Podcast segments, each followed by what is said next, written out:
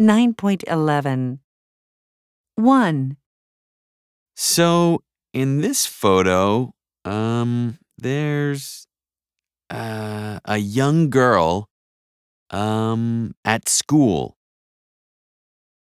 2, And, well, she's wearing uh, a gray uniform and um, glasses.